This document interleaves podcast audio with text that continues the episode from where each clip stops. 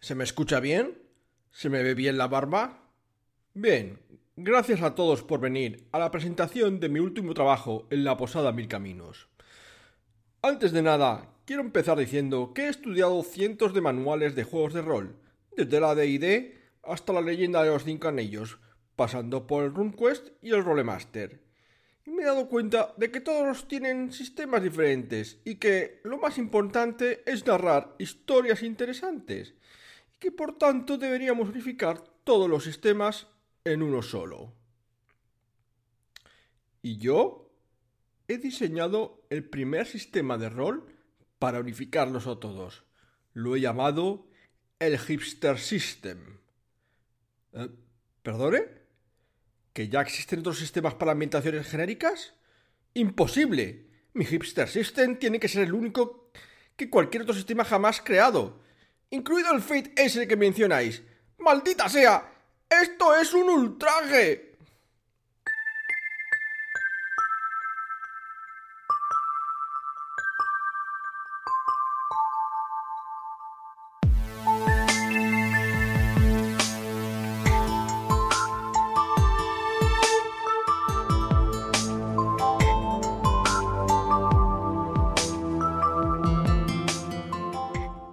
Buenas tardes, parroquianos.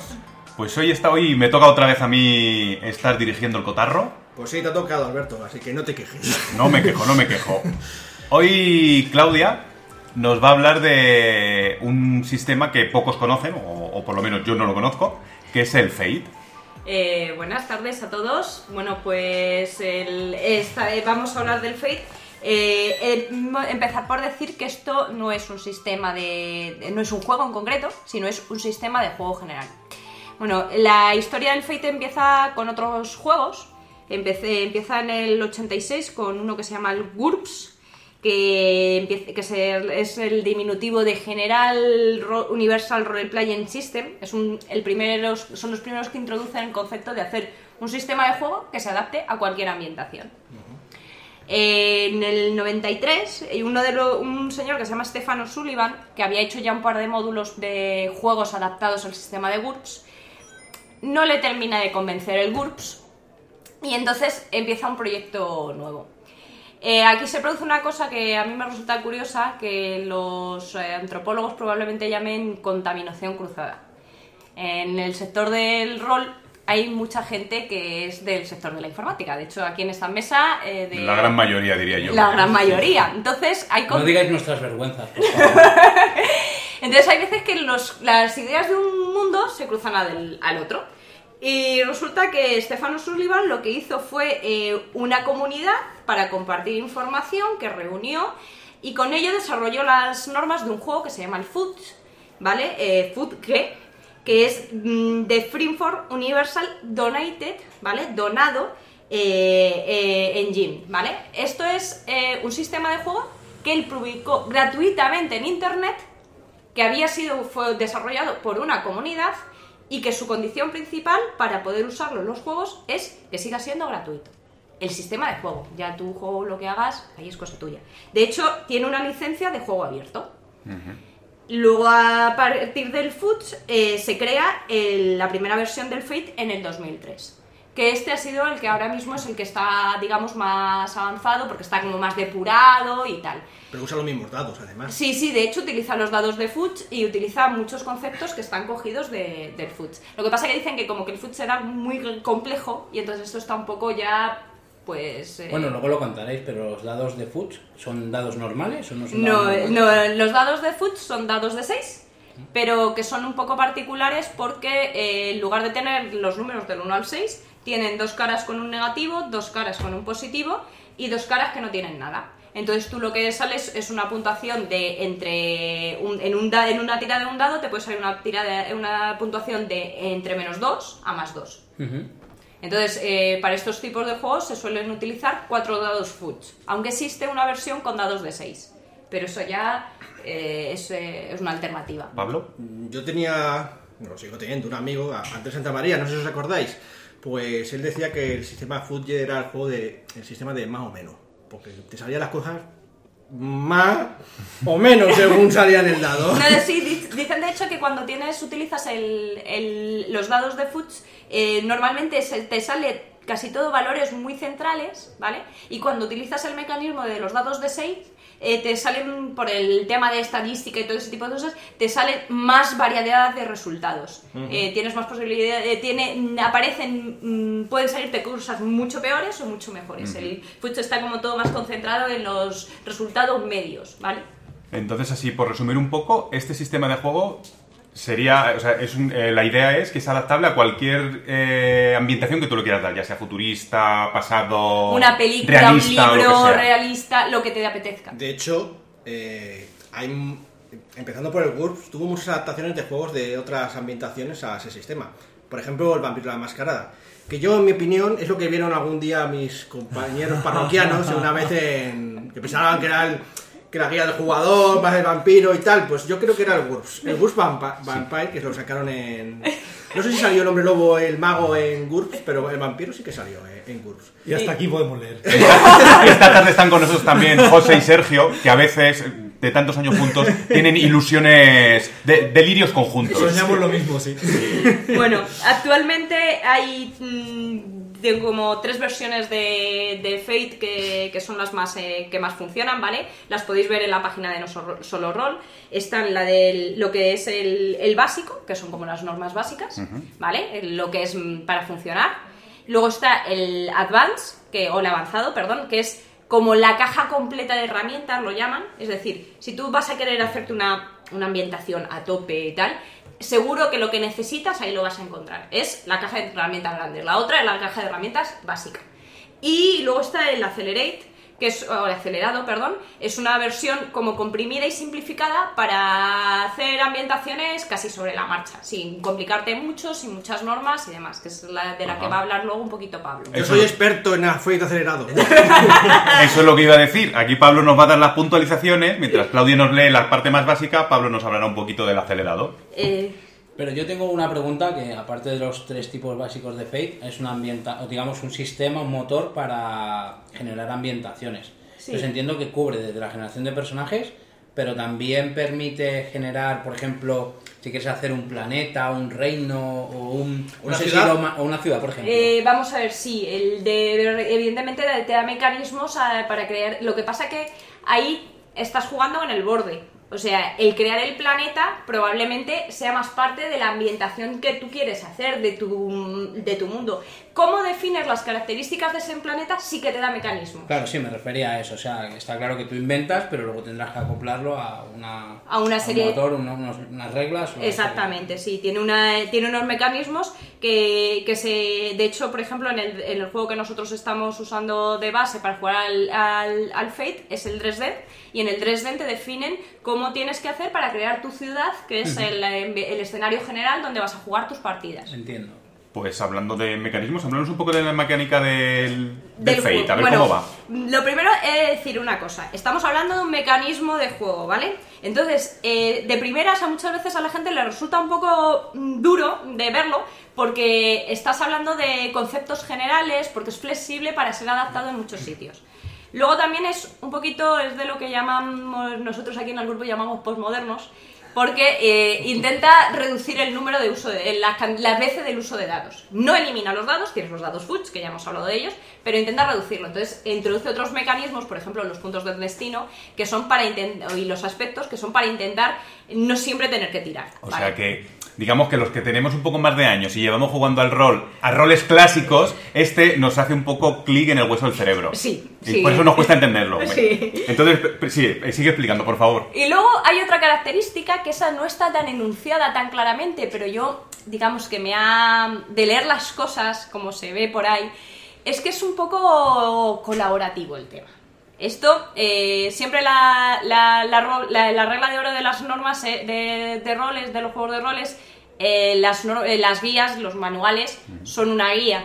Tú luego tú aceptas, aceptas tus normas. Pero normalmente en los juegos clásicos, el director de la partida es el que decide cómo aplica esas normas si que no quiere ajustarse. Aquí te invitan a que sea el grupo de juego el que acu- acu- acuerde esos cambios de las normas. Qué sublevación de los jugadores. Es, es- es muy. eh, de- por supuesto, esto implica. eh, el máster, va- o sea, el director de partida va a tener la, la última palabra. El director de juego, perdón, aquí se llama siempre el director de juego. Va a tener la última palabra eh, para decidir conflictos, pero invitan a que sea una cosa colaborativa. Invitan al que el máster, no- el director no sea un director. eh, Tirano. tirano. O sea- También invitan a que los jugadores sean jugadores responsables. Bueno, eso es mucho pedir, ¿eh? Porque siempre piden que intentes elegir como jugador la opción más interesante para el juego, no más beneficiosa para ti en personal, sino la que dé más juego, dé más Uy, José, drama. eso, eso a José no le gusta. No, no, no, no, no me gusta. Y el- yo creo que los Master Tiranos son el 90% de los Masters.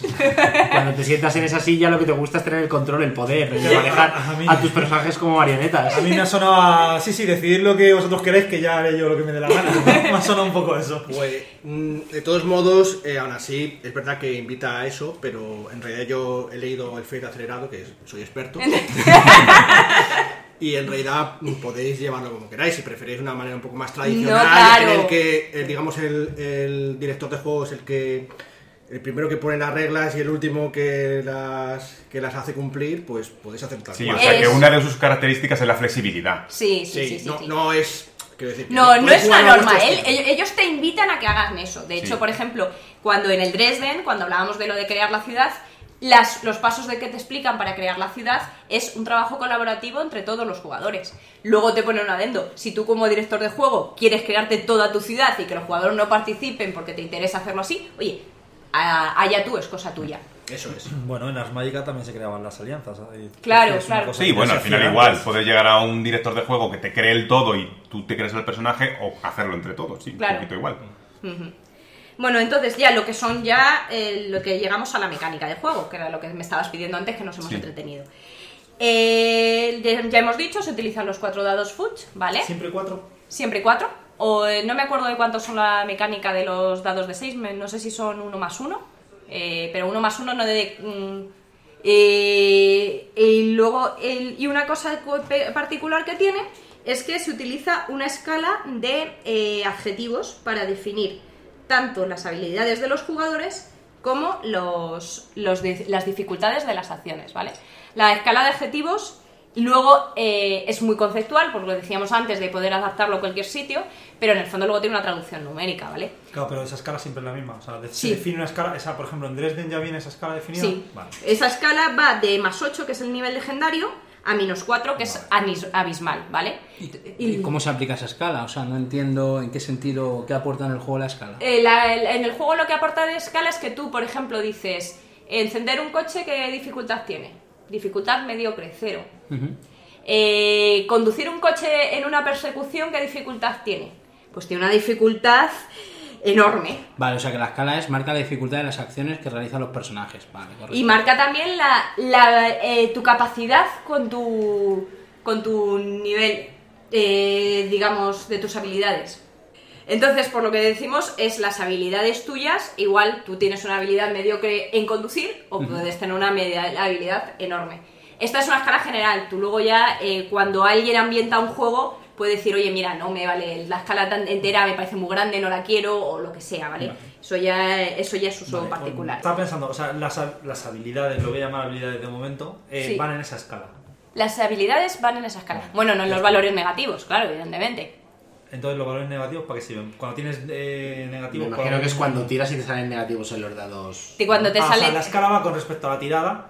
No respecto a tus habilidades propias.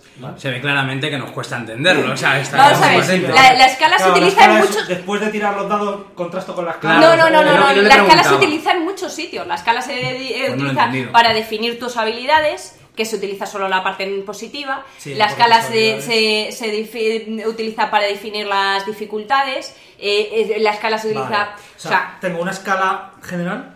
Voy a ver si lo entiendo. Eso Tengo es. una escala general y en función de esa escala yo defino eh, las características de mi personaje. Sí. Y además esa misma escala me sirve para medir la dificultad de todo ese universo. Ah, Exactamente. correcto. Vale. Vamos a dejar que siga un poco adelante y luego ponemos un ejemplo. Vale, sí, sí, sí. En Vale. plan combate y Las una preguntas para el final, Sergio. Entonces, bueno, aquí lo que estamos hablando, no, no, no, no, no empecéis a picaros, venga. Cuando empe- lo que estamos hablando es que el personaje va a estar definido por unas habilidades.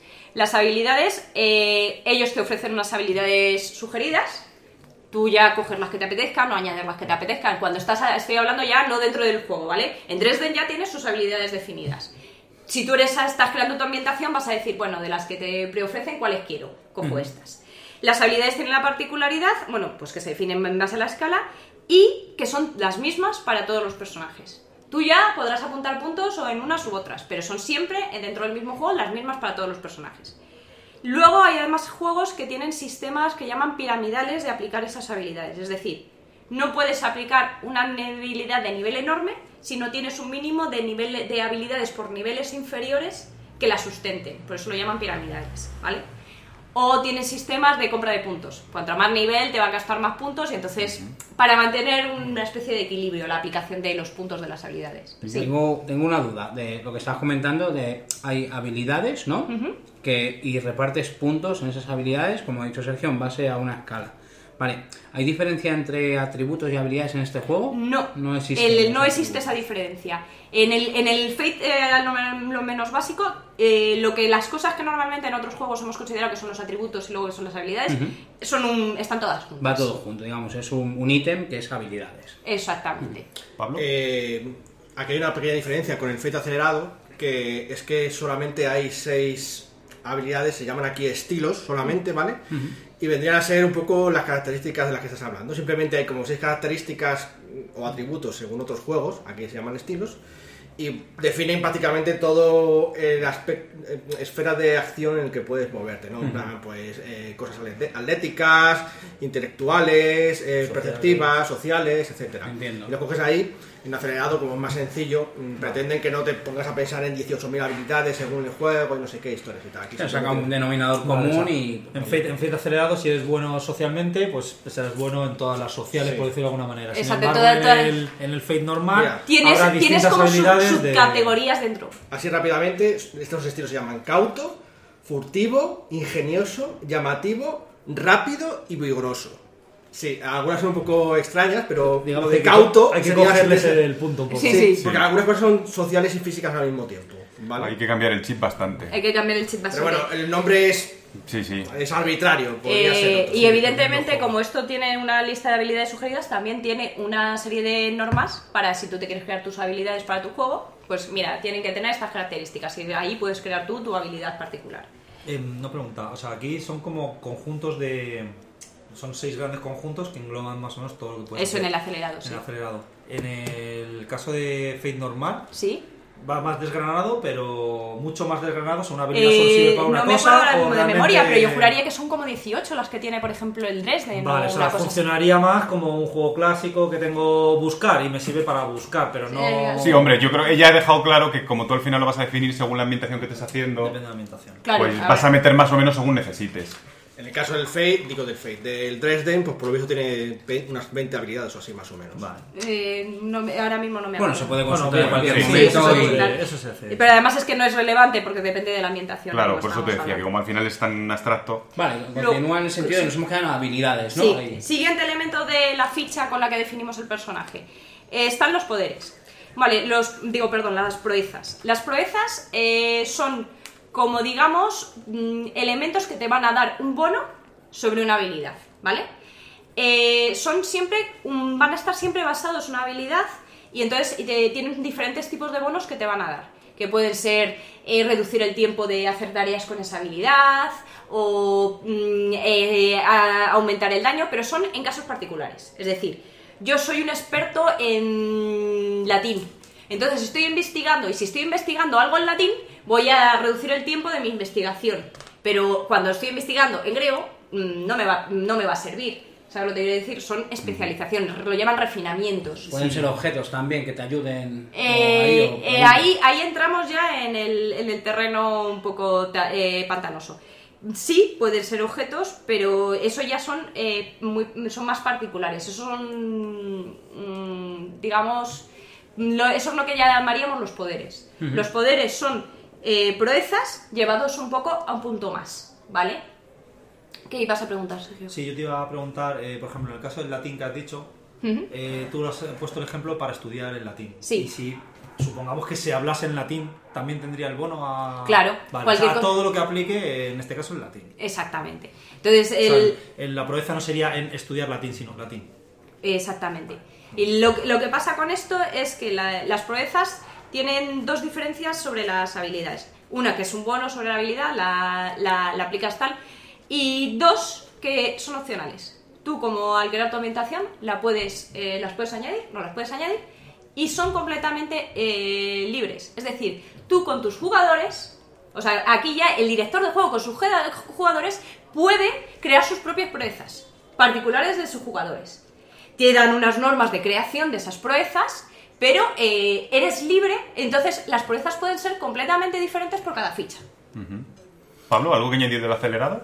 Eh, sí, eh, simplemente yo supongo que será parecido en el básico, ¿no? Pero hay unas reglas para crearlo ya directamente aquí que es muy sencillo. Os lo voy a describir así rápidamente porque supongo que en el básico será mucho más complejo.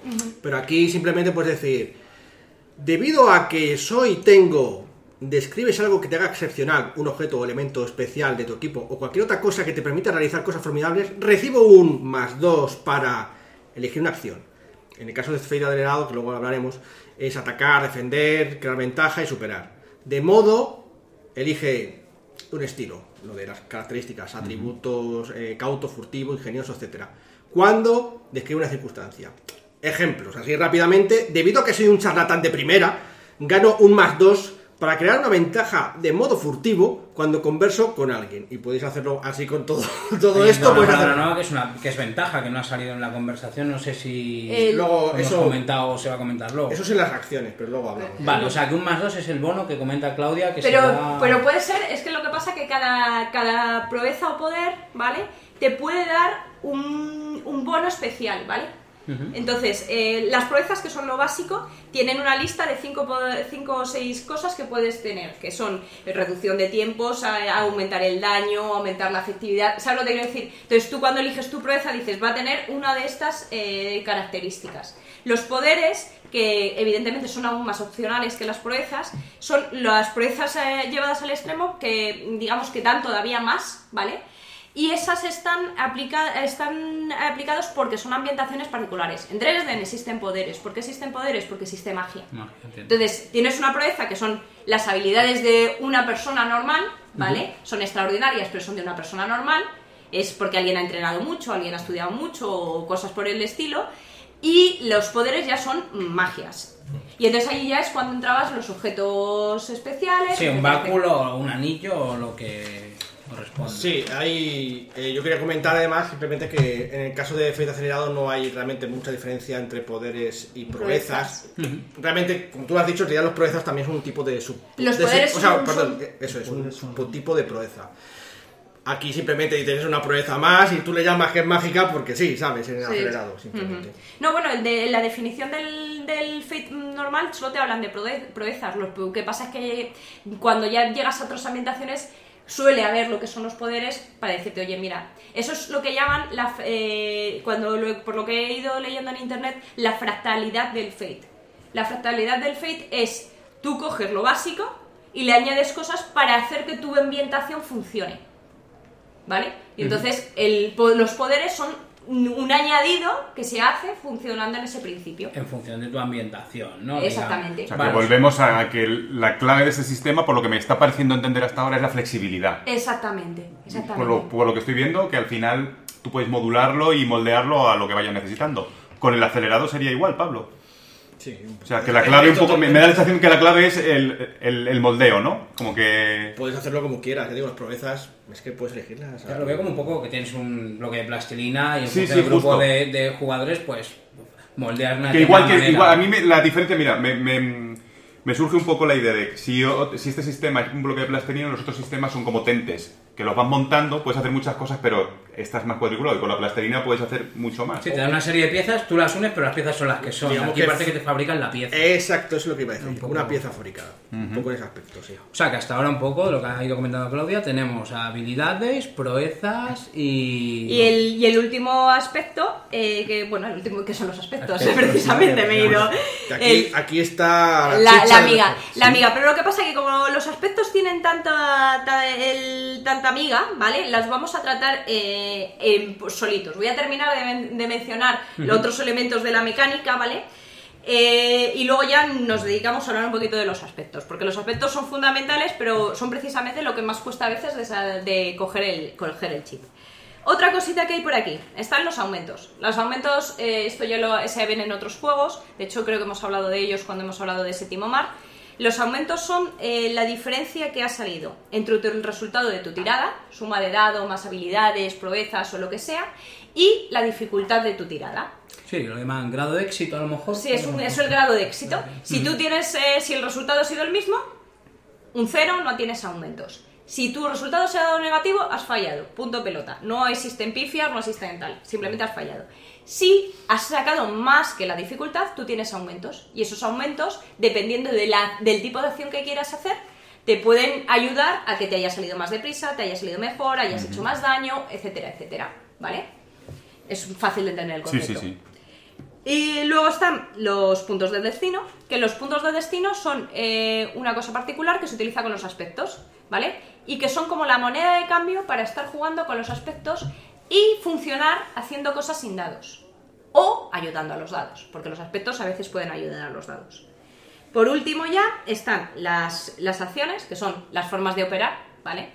Puedes atacar, puedes no sé qué, eso tiene su propia... Como estamos hablando de un mecanismo de juego, pues define las acciones que con... Tienes cinco grupos de acciones. Eh, Por ejemplo, en el Fate normal están las acciones de no combate, las acciones de combate, dentro de las de no combate tienes cuatro tipos de acciones, dentro de las de combate tienes otras cuatro tipos de ac- acciones, etcétera, etcétera. En el caso del Fade acelerado es más sencillo. Tiene cuatro tipos de acciones, que son crear ventajas, que eso hablaremos un poco de ello.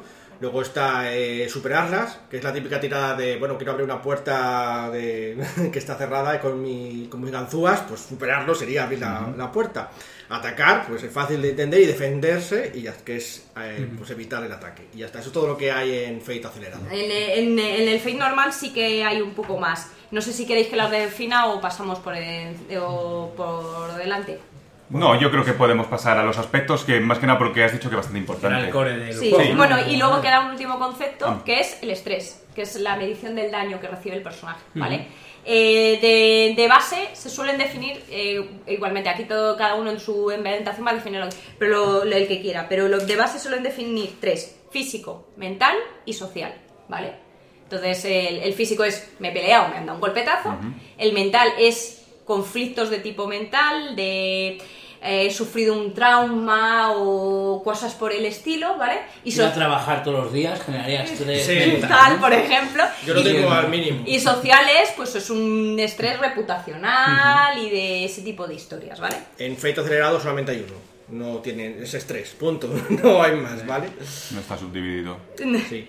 No, no sé si vas a explicar un poco cómo recibe el daño, porque cuando te superan, en el caso de Fate acelerado, cuando te superan el ataque con un ataque tu defensa, si que la has usado, eh, se te, te hace un daño, que es, que es la- esa, esa diferencia, ¿no? esos aumentos de, lo Sí. que, de los que hablabas. Entonces tienes que absorberlo de alguna manera. Y puedes absorberlo o bien poniéndote puntos en esos en el caso En, físico. en tu medidor de estrés. Sí. Pero también puedes, opcionalmente, o si no te quedan más puntos, pues puedes eh, absorberlo con complicaciones, que vienen a ser como tus heridas emocionales o físicas, lo que sea. Te pegan una leche de 4 y te desmaya. Entonces, en el caso del efecto acelerado, yo lo sé en el, en el El- básico, sí, en el- tienes tres niveles de, de, Sí, de consecuencias, de complicaciones. Entonces, eh, hay un nivel que es de 2, otras de 4 y otras de 6. Dependiendo de lo muy chunga Mu- o poco que sea. Mucho Bueno, que, sí, de lo o- mucho que absorbas. O lo que tú quieras, ¿eh? Porque, claro, a veces puede ser impar. A lo mejor te hago una de 3. Vale, pues tú puedes... Tendrías que gastar a lo mejor la consecuencia, la complicación de 4 y el sé que pierdes, pues te quedas ahí y ya está. Entonces, en esa complicación, cuando hablemos de los aspectos, pones un aspecto negativo Ah. que los enemigos tuyos van a poder usar contra ti. Que es lo que contará Claudia ahora con Sí. respecto a lo de- Claro, Por el- ejemplo, te pega una leche y te dejan cojo. Pues, te- pues, pues te pones cojo y entonces alguien puede decir, pues uso ese aspecto para fastidiarte, para tirarte al suelo. es un brazo dislocado, o un ojo morado, Claro, no ves menos, no sé qué, y entonces el- eso es lo que llaman los aspectos temporales. Pero claro, para entender que es un aspecto temporal, vamos a primero a entender lo que es un aspecto. Y una cosa antes de terminar, cuando se te acaban los puntos de estrés y las complicaciones, Mueres. exacto. Bueno, Tiene pinta de que la cosa va a No, estar eh, no, Al hoyo. puede pasar, puede pasar. Podrás recuperar, ¿no? No, eh, puedes, puntos. puedes, Sí, no, si no, puedes. Si te rindes, vives con consecuencias. Si no te Con rindes, consecuencias permanentes o algo así. eh, con las consecuencias que dependerán también del contrario, una serie de características, tiene unas normas eh, eh, específicas. Y si no, palmas. Y palmas. Aquí no hay. No hay. No hay resurrección. no hay Bueno, resurrección. si est- volvemos a lo de siempre, si esto es tan flexible y en tu, si- en tu ambientación hay alguien que resucita, Eh, bueno, eso sí, resucita. eso sí, claro, vale. Eso Vale, ya vale, depende vale. de tu En ambientación. Dresden no hay. En, en Dresden no hay. ¿eh? Bueno, vamos a pasar entonces ahora a los aspectos. Entonces, bien, los aspectos. Eh, ¿Qué es un aspecto? El- un aspecto es eh, la- una característica relevante para el juego de un elemento del juego. Y ese elemento del juego puede ser un personaje, un objeto, un escenario, etcétera, etcétera. ¿Qué quiere decir? Eh, les voy a poner el ejemplo que estaba usando antes para explicarlo. Tú tienes una casa. Para, tú quieres colarte en esa casa. Para, eh, para colarte en esa casa, el color de la casa es irrelevante. Eso no es un aspecto. Es añadir un detalle para dar... Sí, para la descripción de la narración y ya está. El número de ventanas y el estado de esas ventanas, que estén enrejadas, no sé qué, es un aspecto relevante. ¿Vale? Es una característica de esa casa relevante. Eso genera un aspecto. ¿Vale? Que ese aspecto tú vas a poder utilizar a tu favor o en tu contra. Pues si hay muchas ventanas será más fácil que te puedas colar porque no estarán todas vigiladas. Si tiene todas rejas va a ser muy complicado que te cueles por ahí. Es, los aspectos son formas de... mm, eh, todos hemos de toda la vida ha habido descripciones en el rol del escenario, de cómo son las... eh, tal. Y lo que pasa es que aquí ya se le da una forma utilizable y medible para que tú puedas aplicar luego tus acciones de tu personaje. Me gusta definirlos como cuantificables, cuánticas. Eso es, es- como digo, tiene ser para los objetos, la casa, un escenario, el decir que sea multitudinario, por ejemplo, que estoy en un bar y que está muy lleno de gente, o que está oscuro, o que si estás en un exterior, qué tiempo hace, si es de día, si es de noche. Me surge una duda que, por ejemplo, entiendo que esa característica relevante puede ser las ventanas, o que tenga seguridad, o que Sí. haya unos perros, no sé cómo. Sí. También pueden ser esos aspectos temporales que habéis definido antes de, por ejemplo, el personaje está cojo y va... Claro, tú, se en, en- pueden- en uno- tú en- en un objeto puede haber unos- un aspecto temporal, por ejemplo, que ahora mismo está repartiendo a alguien y la puerta está abierta. Vale, puede entonces- ser. O puede ser un aspecto gen- temporal que tú generas porque tiras una piedra y rompes una O ventana. sea, la cuestión, ¿los aspectos son solo del escenario o también del personaje? Eh, ahí llegó la tercera el este. Llegan, Ah. también tienes los aspectos del personaje que hablábamos. La ficha se definía de las habilidades, las proezas y los aspectos del personaje. Los aspectos del personaje son eh, características personales de él, mm, digamos, de, de su historia, de su personalidad, eh, que definen cosas como, por ejemplo, eh, voy a poner un ejemplo muy sencillito. Ser caballeroso. Entonces, es un ejemplo muy sencillito. ¿Por qué? ¿Pero por qué lo pongo? Porque es muy fácil de ver ahora en estos tiempos que corren. Un ser, ser caballeroso es un aspecto que puede ser positivo, porque a la ancianita, como eres caba- caball- caballeroso, te la vas a camelar y vas a conseguir que te dé el libro más deprisa de la biblioteca. Y la herencia. o si te, te cruzas con una chica eh, que a lo mejor se sienta ofendida porque eres demasiado chauvinista. O resulta que te encuentras un problema porque eres tan caballeroso que no pegas a las chicas y la chica te va, en cambio te la va a, dar- te la va a devolver cruzada porque no tiene ese mismo reparo. Entonces, los aspectos son rasgos de personalidad y aquí es donde llegábamos a lo de que los, los- los jugadores tienen que ser responsables, que uno elige sobre su personaje y que son- tienen que ser jugados, jugables con una cara positiva y con una cara pues, negativa. Entiendo. ¿Eso en Fate es igual? En ficha acelerada. ¿Acelerado? Eh, cuando te dicen que te hace la ficha, bueno, yo he visto un poco el básico, que parece que en eso sí que se parecía un poquito, que te diriges un concepto, que es igual que el típico concepto que hacemos cuando pensamos en la ficha de personaje de casi cualquier otro juego, incluido el Duño, porque el concepto de bardo, Sí, sí, sí. ¿sabes? El concepto aquí también existe, sí. Exacto, entonces eso, eso es el primero que elegís. Mi conce- el concepto, que no tiene por qué ser una palabra, he dicho un bardo, pero puede ser un soy salvador de damiselas en apuros. Sí, sé, por o sea, ejemplo. puede ser ese el concepto, ¿sabes?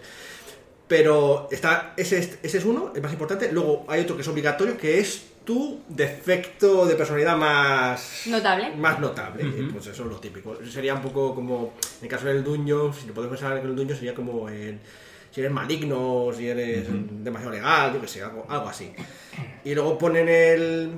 Te ponen que escojas uno más, que sí sería lo más parecido a un rasgo de personalidad ya concreto, en plan de tu personalidad que puede ser explotable por, para bien o para mal y, y unos cuantos más, hasta dos más en el acelerado, para tener un total de cinco como máximo. O sea, cinco aspectos en el Como índice máximo. de la ficha. En el índice de Tres la ficha. como mínimo No, en vale. el acelerado. Sí. ¿y, en el, ¿Y en el básico? En, en el básico, eh, si no me acuerdo, tienes como mínimo el concepto principal eh, y tres más. Que lo que pasa es que no son de defecto y tal, sino son aspectos eh, en general. Vale, y entiendo que es lo que tú comentas que se pueden aplicar de manera positiva o negativa, que a lo mejor una cosa es positiva en bajo cierta circunstancia y... Y bajo otras Claro, circunstancias, pero- negativa. Pero en el libro te ponen que cojas un defecto, al menos en el básico, en el básico no, en el acelerado, que cojas un defecto, digamos, eh, muy notorio, porque eso sí que quieren que se pueda explotar por los enemigos. Claro, o sea, aquí... José, Sí, ¿tiene una pregunta? Tengo una duda. Entonces, a ver, un ejemplo para hacer un personaje, quieres decir que simplemente tengo que hacer una descripción y con esa descripción serían mis atributos. Es decir, yo puedo decir, pues soy un, un culturista que hace artes marciales, eh, muy hermoso, muy guapo, tengo tres másteres por la Universidad de Wisconsin. Y mi defecto es que soy muy enamoradizo. Eh, Eso es un personaje. eh, no, ya está. eh, ¿Me no, ha hecho un no. personaje súper guay. No, porque de, de- eh, de cu- tú cuéntame de, de esos, esos no son eh, aspectos que tengan un doble filo. Eso, mm, tú puedes llegar y decir Ah, bueno, eso. me has ah, bueno, tiene que ser- cada uno de los aspectos tiene que tener algo positivo y negativo. Exactamente. Esto es muy, muy Munchkin. muy Munchkin, porque yo puedo decir, mi personaje es muy fuerte. Claro, al ser muy fuerte se me ve mucho, no me puedo esconder. Practico artes marciales. No, pero, claro, vale, Sí. ahí, ahí está la responsabilidad del jugador, que hablamos al principio, y, y el control del director del juego que te va a decir, ese aspecto no me vale. Vamos a centrarnos más en el segundo que en el primero. el, el- Sergio, el Sergio, por ¿querías ejemplo. comentar algo No, sí, yo iba a decir que lo que estáis comentando, que aquí lo que veo es, es concepto principal, un poco Sí. lo que decía Pablo de efecto acelerado. La complicación, Es lo entiendo que- que es el... El pero- defecto. Ah, bueno. Y la el- pregunta que iba a hacer, ¿esto puede ser positivo? También decías que tiene siempre doble filo. La Eh, complicación la supuesta La la complicación, la complicación está puede tener, tiene, está complicado, orientado a ser eh, más, con, más un defecto. Más usable por el narrador. más usable por el narrador, pero mm, suelen- todos tienen doble filo. Es que hay que... Vale, incluso el malo tiene doble filo. Aunque seguramente me estoy adelantando acontecimientos, hay algunos aspectos, cuando se crean, incluyendo los del personaje, que solamente son utilizables por ciertos personajes. ¿Sabéis? Entonces es posible que las complicaciones es algo que pueden explotar vuestros adversarios. Sí. En todo caso. En todo caso. Y pasa lo mismo, luego hablaremos, en plan, si tienes una botella, no puede usar la botella otro, tienes, tienes tú la botella, ¿sabes? Eso lo tienes Y tú. está No, pero- en las reglas, Claudia, eso que dice Sí, sí, sí, Pablo sí, de- está, está de- pero de, Cuando lo usas tú o lo utiliza un adversario. Claro, vamos a ver. Uno de los motivos por el que nos hablamos de, de lo, de lo importante que el aspecto tenga doble filo, ¿vale? Es porque hablábamos que antes teníamos eh, los, las- los puntos del destino, que son la moneda de cambio. Tú cuando quieres utilizar un aspecto a tu favor, tienes que gastarte un punto de destino. ¿Eso tiene el nombre de invocación de aspecto, puede ser? Se llama invocar el aspecto, efectivamente. Lo puedes invocar tú mismo tu aspecto o otro jugador puede utilizar ese invo- invocar tu aspecto siempre que narrativamente tenga coherencia que yo sea el que quien estoy invocando tu aspecto. Vale. Y el que lo invoca es el que gasta el punto de destino. Co- a- a- cu- cuesta un punto de destino Vale, e o sea, invocar. el aspecto de otro jugador a mí me costaría. O tuyo. mi O tuyo. O mío, pero me costaría también. Sí, porque yo- eres tú el que lo está invocando. Por eso yo si soy el malo y te veo cojo, digo, gasto un punto de destino y ala, Y te. No, pero eso no es invocar el punto de destino, eso es forzar el Forzar. punto de Que es lo de que de hecho, utilizan un punto Eso a lo mejor le daría un punto a. Claro, eh, yo fuerzo el aspecto porque estoy utilizando tu aspecto en tu contra. Y entonces tú como estoy utilizando tu aspecto en tu contra, te llevas un punto de destino. Hay la manera de recuperar el gasto. Claro, y, y por eso es interesante también que los puntos de destino tengan un lado negativo. Porque si no, nunca tienes forma de recuperar. Bueno, sí tienes una forma de recuperar puntos de destino, pero no es tan fluido el tema. Entiendo, o sea, O que sea, de los alguna puntos de manera... destino son muy usables. No es Sí. algo que acumules. Yo creo que parece que tiene que haber un flujo de puntos de destino para Claro. que se activen o se invoquen esos aspectos y que los malos puedan forzártelo para generar una dinámica los- divertida los de enemigos cara a la pueden, partida. pueden forzártelo, pero hay también, ya digamos, la tercera opción de invocarlo, que es gratuitamente. que- Sí, pero eso, eso de todas formas porque hay un- una cosa que quiero puntualizar del forzado. El forzado, otro jugador, puede forzarte el punto de destino, ¿vale? Eh, o sea, la- el aspecto, perdón. Entonces, si es otro jugador, puede hacerlo siempre que el director del juego lo, lo acepte. Si es el propio director del juego, el director del ju- eh, tú como jugador te puedes negar. Pero en lugar de ganarte el punto del destino, tienes que gastar un punto de destino para, para negarte. Ah, o sea, puedes, como dice Renóloga, y a coste de un Te, te quiero dar una, una coz en la, en- en la cojera y tú dices ¡No! Haces una buena esquiva. o sea, dices, gasta un punto de destino para evitar el mal destino Y que es- invocas un aspecto, Claudia, de manera... O sea, invoca al jugador, ¿qué beneficios tiene? Eh, pues, mm, por ejemplo, si estás haciendo una tirada, puedes hacer dos cosas. O repetir la tirada si te ha salido ne- nefastamente mal, o eh, al resultado de tu tirada añadir dos puntos. Es importante saber que tú el aspecto lo puedes invocar después de haber tirado. Ah, Ah, mira. Yo que salgo muy malas tiradas me va a venir fenomenal. ¿sabes? Y entonces luego ya el quedaban, eh, estaba lo de los aspectos, el usar los aspectos gratuitamente. Eh, esto es, eh, pero es como consecuencia de otra. eh, mm, eh, cuando a veces, cuando tú creas un aspecto, es decir, he tirado la, la piedra a la ventana, he roto el cristal, he creado un aspecto que es, hay un agujero en ese cristal, ¿vale? O he tirado una mesa en una pelea, eh, tengo un sitio donde parapetarte. Ahí estás creando un aspecto. O también puedes descubrirlos. Estás investigando y has descubierto que hay una ventana que está mal cerrada. Entonces has descubierto un aspecto. El primer uso de ese aspecto te sale gratuito, no tienes que gastar puntos del destino. Vale. Ajá. Eh, Me surge una pregunta con respecto a lo que decíamos antes de esos aspectos temporales o de contexto. Es decir, parece infinito el número de aspectos que se puede aplicar en una situación y creo que puede generar o puede ser enfarragoso de cara a lo mejor una dinámica de un juego fluido. Porque a lo mejor lo típico, nos conocemos todos de, pues aplico esto, no, pues esto otro. Entonces se puede generar una pila. Sí, el- no sé eh, cómo se, co- se controla. O se Eh, eso se control. supone que, digamos que el, eh, ves, es el, el tema de las cosas que se hace lo del tema de colaborativo. Eh, y por cierto, hay cosas de. Los aspectos no se pueden apilar. Eh, no se pueden eh, aplicar. eh, bueno, sí se pueden, eh, se- sí se pueden apilar. eh, perdón, los aspectos sí se pueden apilar. Pero no se pueden, eh, a veces no se pueden repetir las utilizaciones de los aspectos. Cuando ya has invocado un aspecto en una escena, no puedes volver a invocarlo. Cosas por el estilo. ¿Sabes lo que decir? Hay normas para que mm, no te pases. Y luego simplemente el sentido común de, joder. Eh, es el menos común de los sentidos. Sí, pero narrativamente eh, estás exigido a mantener la coherencia.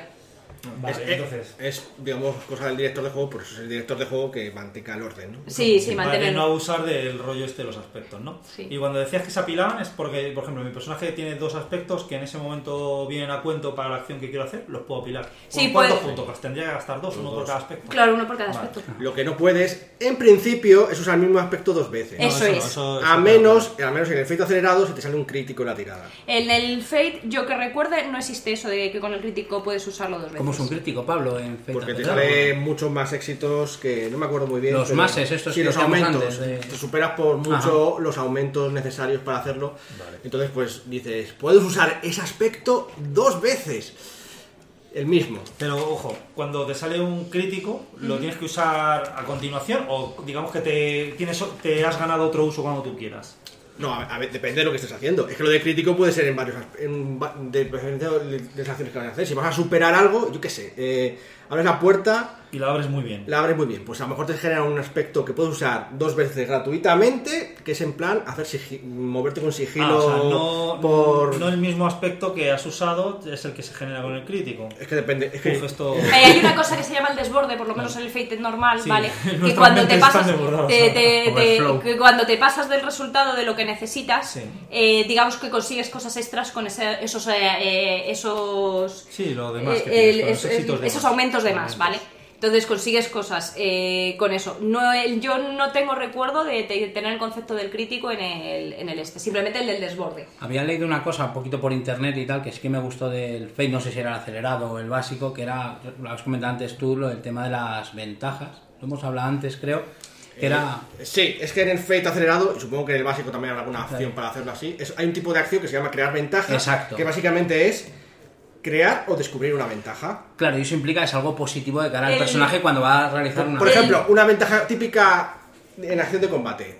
Me quedo apuntando para hacer más daño. Creo una ventaja que es haber, apun- haber apun- Eh, un turno eh, el apuntando. concepto existe, lo que pasa que se llaman de, se, man- se llaman de maneras diferentes, Ah, ¿vale? vale. El- existe el mismo concepto, pero eh, funciona siempre todo en realidad de los aspectos. Entonces lo que dices, he marcado un aspecto y creado un aspecto, he marcado un aspecto, he- siempre, o sea, el- son todo, el- pero el concepto es el mismo, Sí, ¿vale? pensaba lo típico, que es algo positivo que te va a ayudar de cara a una acción futura. Hackeas un servidor, dejas una puerta trasera y, y eso cuando tú ya vas a lo mejor a hacer un incursión en el servidor, pues... Sí, aquí lo que pasa es ser una que, ventaja, que, que tienes, eh, cuando ya empiezas a definir todas las diferentes tipos de acciones, el bloqueo, la no sé qué, no sé cuántos, eh, ese tipo de cosas ya entras en mucho detalle, pero eso ya sería para mucho rato. Saber que existe, ¿vale? Y que, y que, y que está. Es que básicamente lo que crear ventaja, pues aquí en el Fate acelerado te permite, pues eso, eh, crear, si, te, te si empatas, te sale uno, un aspecto que solamente puedes usar una vez y se gasta y ya no se puede usar más. Otro, que si lo haces, puedes usarlo gratuitamente y, y ya está. Y luego si te sale crítico, pues haces dos ventajas. Entiendo. Sí, bueno, aquí... Pero, a ver, que me aclare yo. ¿Una ventaja qué es? Por ejemplo, en el caso que tú ponías de apuntar, Apuntar. ¿vale? En este caso, bueno, pues es como yo apunto le- Ujú. Y eso no sería un aspecto. Claro, es que en el Fate se trata como... Claro, pero da la sensación de que son aspectos temporales y concretos para momentos Vale, es temporal. específicos. Pero, muy puntual, La, la claro. parte- la puerta trasera hackeando el sistema que hemos dejado abierto, eso sería Eso un es- aspecto que me encuentro cuando vuelvo un- otra vez al no, sistema. eso es un aspecto preparado de antemano. Está preparado, pero sí, es un sí, aspecto. Sí, pero sí es como la ventana medio Sí. abierta de la casa. Eso es, eso es. Es que Yo no supongo que podría ser una máscara de gas que te llevas a una manifestación y tiran gas pimienta y si tú tienes una máscara de gas, una ventaja que tiene con respecto a lo Sí, mejor... Claro, pero entonces ¿qué diferencia hay entre ventaja y aspecto? No, ¿O es que, es es, lo es- mismo. simplemente es cuestiones de nomenclatura, ¿vale? Como el, fe- el, eh, el Fate acelerado, para simplificarlo, te ponen una serie de nomenclaturas más específicas para decir esto, esto y esto. Vale, exacto. Eh, Fate por- acelerado, ventaja. Claro, Eh, No, digamos que crear ventaja sería lo equivalente de llamarlo crear aspecto. claro. Crear aspecto temporal. Temporal. Pero, igual, por ejemplo, en, por ejemplo, eh, nosotros en el Fate normal lo que llaman marcar el aspecto, que es utilizar un aspecto una vez de manera gratuita, en el Fate Accelerated, no me acuerdo, es un impulso. Es un impulso, sí. Entonces existen como nomenclaturas específicas Sí, Hay para... que elegir un solo fate, ¿eh? que me estoy muy nervioso. con calma, con calma. Es que, Pero bueno, bien, de ya, hecho, ya pillo dirección. Yo, yo me, hice, me hice bastante lío al leer el Fate, el Fate acelerado porque al principio te meten todas las reglas antes de explicarte Claro. que es un impulso, Al que Claro. es un aspecto temporal, pero un, un impulso no es más que un aspecto temporal De un solo uso gratuito. Y se llama impulso pues vos. Ya está, porque se- o sea, tú lo- en ese momento. Eso, Eh, cuando te da el impulso es que lo usas el- y se gasta. Una Viagra. está. ¿qué Es lo que estábamos hablando. No, bueno, una Viagra Ah. puede, depende de si te pasas o no. puede, Eh, la temporalidad es- puede ser muy alta. volvemos a lo que estaba antes. Sí. Eh, estamos hablando de un sistema, definición de un sistema de juego y entonces define su propio vocabulario. Sí, sí, sí, Que hay que habituarse a él, ¿vale? Es- Creo que es lo más complicado de este juego, creo que es habituarse al Bueno. vocabulario. Exactamente. Bueno. Pero luego la mecánica luego ya la entiendes y ya es más fácil. Y ahora que ya tenemos un poco claro el sistema, mecánica y demás, ¿cómo es el avance de...? Los- el tema de los avances. Sí. Los avances, eh, digamos que es un sistema que es un poquito suave, ¿vale? En tema de avances, ¿vale? Eh, no es para estar todo el rato subiendo puntos y cosas por el estilo, como el Dungeons y, de- y tal. Lo que hacen eh, cuando haces los avances, eh, cada juego va a definir los suyos, pero te definen que lo que tienes que hacer es eh, tocar o, los, eh, o las habilidades, o las proezas, o los aspectos, ¿vale? ¿Poderes? Eh, poderes, proezas, evidentemente. Ah, es lo mismo, vale. Sí. Entonces, eh, como esto es un poco, como lo dejan muy vago en, el- en los manuales que he estado viendo, ¿vale? Voy a usar el ejemplo del Dresden. En el Dresden tienes tres eh, hitos. Tienen, bueno, el- el- siempre se manejan con sistema de hito. El hito es cuando ha pasado algo de cierta relevancia en, eh, en la historia. En el Dresden tienen en concreto tienen tres. El significativo, que sería cuando se produce cuando a un final de una sesión, por ejemplo, O, eh, luego eh, un hito relevante, que es un final de una línea argumental. Y un hito eh, trascendente, que ya es final de aventura. ¿Vale? Entonces, cada uno de ellos te da una serie de beneficios. Que si en uno intercambias habilidades y puedes sustituir proezas, y, o puedes adquirir alguna proeza. En el, y así vas aumentando el nivel de las cosas que puedes ir haciendo por cada uno de los tres hitos, eh, hasta el punto del más gordo, que es evidentemente el trascendente, que, el, el- que funcionan eh, también sobre el tema de acumulaciones. Un hito trascendente eh, tiene las ventajas de un tripo hito eh, eh, eh, relevante y un hito relevante tiene las ventajas de un significativo, ¿vale? Y, y puedes, eh, lo que, por lo cual hace una eh, progresión eh, en es- Mm, es- exponencial. exponencial, O sea, ¿vale? me recuerda un poco a, la a la experiencia en el séptimo mar, aquello de que vas Sí, cogiendo... totalmente. Lo único que en vez de aso- estar asociado al personaje, de hecho estaba mirando la ficha cuando lo estaba contando, es asociado a la propia aventura, ¿no? Claro. Cada personaje no tiene sus hitos, pero es, es muy parecido, sí. Lo, lo que pasa es aquí que eh, hay una particularidad especial, es que tú los aspectos los puedes hacer cosas con ellos, los puedes renombrar, los puedes cambiar tal, pero siempre tiene que tener, es decir, yo quiero cambiar un aspecto a consecuencia de lo que ha pasado. Tiene que tener coherencia con lo que ha pasado. Argumentalmente. Los aspectos solo los puedes cambiar porque argumentalmente eh, tiene O coherencia. sea, llegamos a un hito y podemos subirnos algo. Sí. eh, mejorar algo. Sí. Pero tiene que tener- tiene que No, no, bueno. Tiene que tener sentido Eh, no, por con lo que ha ejemplo, estado ocurriendo. en las, en las habilidades y en las proezas no tanto, ¿vale? En las habilidades y las proezas tienes más manga ancha. En los aspectos, como son características Claro, eso personales de la historia y de la personalidad de tu personaje, tiene que estar sustentado por la O sea, es historia. más, más incluso que el hito en cuestión es eh, la trayectoria casi Sí, del personaje. vamos, que básicamente le pides permiso al director de juego y lo discutís para que encaje en lo que está pasando. Exactamente. Pero entonces entiendo que cualquiera de estos hitos que ha comentado, supongo que el trascendente será con más peso. ¿Están prefijados por, por el director de juego o los jugadores? Que, claro, el, Por el el- el- director. el director de juego decide cuándo va a tener uno de cada de los Cuando es fin de capítulo, fin de temporada o fin de Sí, no, serie. sí, sí, no me refiero al cuándo, sino el... eh, o sea, para mí un hito es como la consecución de, de algo, o sea, algo que ha Sí, sí, ocurrido. sí. Es decir, o ha muerto el malo, o los jugadores han conseguido un objetivo, o, o les sea. ha pasado una cosa muy horrible Ujú. o cosas por el Claro, estilo. sí. El- es importante que los hitos, eh, antes hablaba Pablo de las consecuencias. Has sufrido un estrés, te has llevado una consecuencia.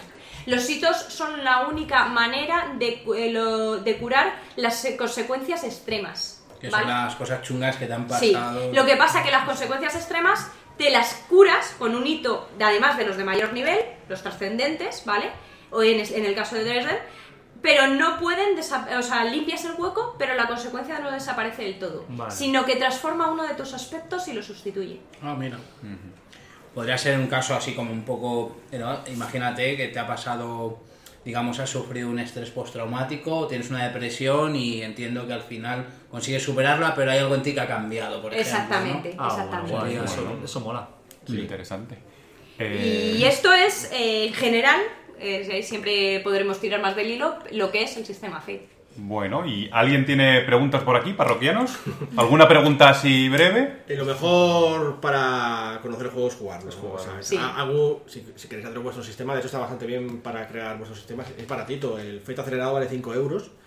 Eh, Esto que tenemos aquí vale sí, 5 euros. Sí, tengo aquí Muy ya. eh, Y- Y permite el jugar. básico vale y, 20. y luego, además, como es un sistema de juego abierto, tienes versiones internet, en internet. Están lo que pasa eh, gratuitas, lo que pasa que están no bonitas, ¿vale? Esta es una página con. Es una novela. con- no, no, es una página web con diseño de los años 90 y cosas por el estilo. O sea, Vi, no, un poco comentando así ya para cerrar, de- del Fate, a mí me gusta mucho un juego que se llama Eclipse Fase, que tiene un sistema BRP, que es el porcentual como la llamada, y vi el otro día de casualidad, pues porque sabía que íbamos a grabar esto, pues que habían sacado un libreto de Fate, que se llama Transhumanity Fate, para, para Eclipse Fase, y me pareció súper interesante, vamos, y como es una ambientación muy compleja, creo que un sistema tan maleable como este, Tan creo que lo han ni, pintado. Sí, evidentemente, si tenéis por ahí algún juego que os gusta pero que odiáis eh, El el, sistema. el sistema, podéis intentar adaptarlo, o una película, un libro. Sí, inventarte tú algo de cero. Sí, evidentemente. Sí.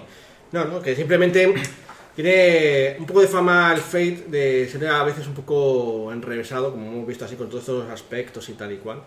Y bueno, pues aún así, mm, yo creo que mm, se le puede dar un intento para... Claro, para- yo creo que por eso han intentado buscar lo de las tres versiones. El básico, el avanzado para cuando tú te quieres meter en enrevesarte, porque hay gente Cuando que ya te ves suelto. ya te ves sueldo, y el acelerado para cuando dicen, mira, no, yo quiero una cosa rapidita. O rápido. Dresden está con el básico. En Dresden está con tercera edición, ¿vale? Que juraré que. Es que no sé ahora mismo, en el, el- creo que el avanzado es cuarta edición y no sé si Dresden es tercera y es el básico, ahí ya me pierdo un poco. Vale, vale. Yo es lo único que sé que tercera edición, que ahora mismo el core es la cuarta, ¿vale? Es la que llaman la edición Pulp, que es como está orientada como más a juegos tipo Pulp, ¿vale? Pero bueno, el. Yo creo que tiene mucho potencial eh, este tipo de sistemas Bueno. genéricos y... Pues si nadie quiere comentar nada más, creo que no hay más preguntas, señoría.